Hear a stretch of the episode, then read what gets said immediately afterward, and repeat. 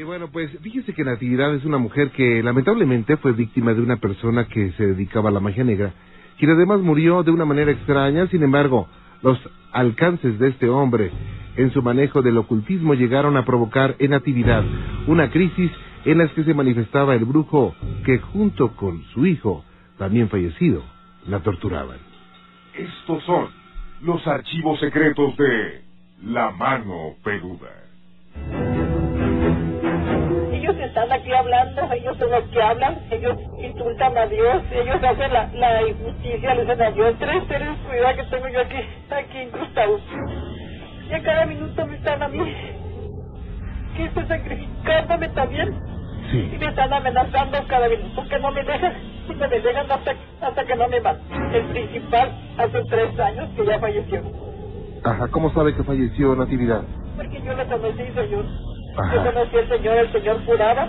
Tenía mucha gente que él, él este curaba, iban cientos de personas ahí con él, Ajá. a que lo curaran, a que curara pues señor a las personas. Yo también me lo recomendaron y yo fui a, a que me curara. Pero en lugar de, de curarme, se empeoraron, empeoraron. Y él, como yo se, se incrustó en mí, tiene un espíritu de su hijo y otro espíritu del mismo. Aquí me, me incrusta mi cuerpo, ellos mismos dicen que me hasta 160 espíritus, pero los demás no me hacen nada.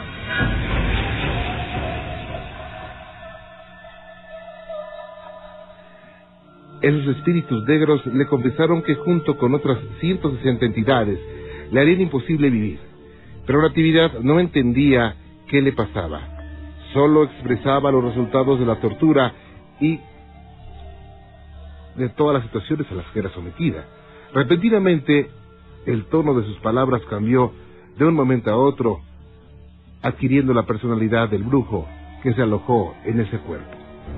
sino que ellos, los demás espíritus de y del hijo de le dicen que se salga, que se salga como yo también le pido con todo mi corazón, que vean a Dios es fácil, las manos me las han quemado, me las han reventado, los pies, a veces de un día para otro me también, está podrido. Le están apretando el estómago y el corazón, me dice usted. Y también le están quemando los pies. Ah, me están y ahorita siento los pies pesados, entumidos, estoy sentada completamente muerto. Ajá. ahorita los pies como lo siento, ¿me entiendes? Yo este, cuidándome, defendiéndome día y noche, pero ellos los hacen, como le digo, como dice la palabra, ellos picadillo para que no estén con esa mujer. Pero nosotros, está diciendo ya ahora, que ya, ahora directamente, digo, y yo, nosotros no nos vamos a ir de aquí hasta no matar esa mujer. Ok. Está hablando el señor, el- yo estoy hablando que me llamo José Gándara, que estoy aquí incrustado en el, en el cuerpo de esta mujer. Para sorpresa mía, repentinamente, la persona que tenía la línea ya no era Natividad, sino que ahora estaba hablando con alguien que decía ser el espíritu más negro de este mundo, quien confesó que lo único que buscaba era torturar a esa mujer, y al cuestionar sobre los motivos de la posesión, el mismo ser se cuestionaba a sí mismo como si fueran varias personas. Esta mujer a mí no me ha hecho nada, así que las palabras ya salieron de, de palabras de hombre, así que el hombre que está incrustado aquí es el que hace cabeza principal. Ajá. Estamos ahorita a la Bien. actividad quemando el estómago. ¿Con quién estoy hablando ahorita? Esto está hablando el escrito más negro de este mundo, José Gándara, se llama, se yo el escrito de este hombre que ya se murió hace 30 años, como digo, como dijo esta mujer que yo no dije, verás, José. Así Ok. es. Don José Gándara está hablando ahorita, Sí. es el que está diciendo las palabras, y el hijo. Ajá. Y así, así es, así la Usted es José. Sí, José Gándara, yo me llamo. ¿Y por qué están en esa mujer?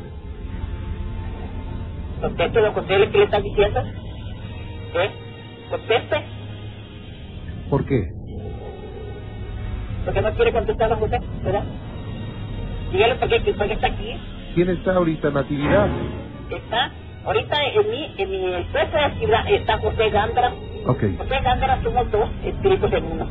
Y mi hijo que es Víctor Gándara Camacho, Ok, ahorita estoy hablando con quién. con José Gándara. Ok, usted está dentro del cuerpo de Natividad. Dígale pues que sí, así es. Ok.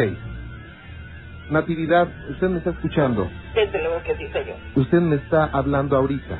Ah, así es. Bien. Debe estar tranquila.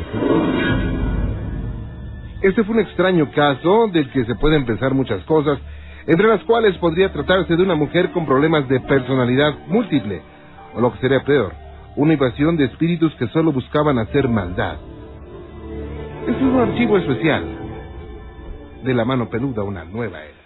Y bueno, pues fíjese usted que la casa de Rosita es el refugio de un ser oscuro que hace mucho, mucho desorden. Y esto fue lo que hizo pensar que se trataba de un pequeño duende que tenía gran influencia sobre todo en el segundo piso.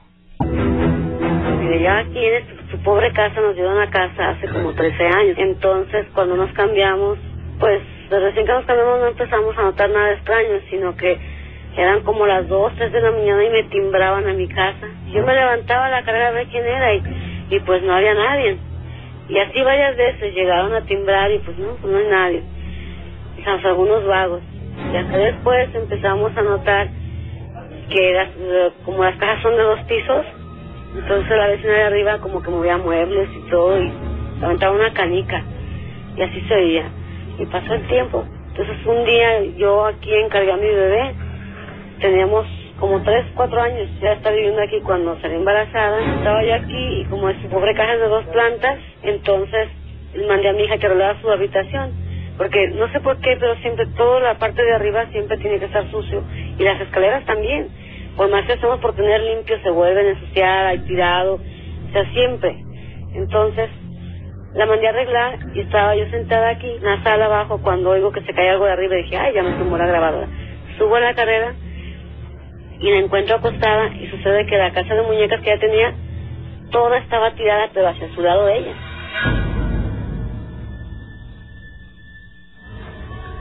Ese ser se había apoderado de todo el segundo nivel en donde las manifestaciones eran muy frecuentes. Levantaba objetos, hacía ruidos y muchas situaciones que cada vez más eran más fuertes. Entonces dije, mira, este duende sucio ya tiró todo eso, porque ella estaba bien dormida. Entonces me bajo, acomodé todo y me vuelvo a bajar. Y al ratito que me bajé, se asoma mi hija y me dice, mamá, mamá, dice, ahorita que se subió, dice, fíjese que, que sí la oí, pero no me pude levantar, alguien estaba encima de mí. Y si no pude abrir los ojos, ni, ni, ni moverme. Pero yo sí la oí que subió, mamá. Y ya me se baja bien sudorosa, así, con mucho miedo. Entonces yo le digo, ay, hija, digo, son tus nervios, a lo mejor estabas, como porque tenía las manos arriba, digo, estabas mala, como, no, mamá, estaba alguien arriba de mí. Así pasó. Entonces, después seguimos, eh, se caían las cosas en el patio, estábamos viendo la tele o algo, y ¿sabes? las cosas se caían. De la nada, así, todas las tapaderas, o así, las escobas en el patio. Y como aquí son las casas pequeñas, los departamentos, entonces todo se oye muy bien, y pues, ¿quién anda? Nadie. Entonces, este, un día en la noche yo me subí arriba al cuarto porque estaban hablando por teléfono, me subí arriba y al bajar señor Juan Ramón, haga de cuenta que, que al dar la vuelta así de la escalera, se me borraron los escalones.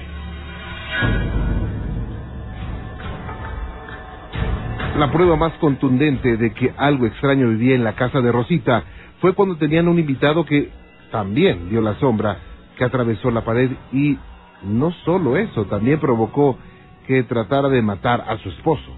Después estaba un día mi sobrino y, mi, y mis hijos, después de una reunión, se fueron a dormir y dice uno de mis sobrinos, oiga tía, fíjese que anoche dice, yo tengo miedo aquí en su casa, digo, ¿por qué?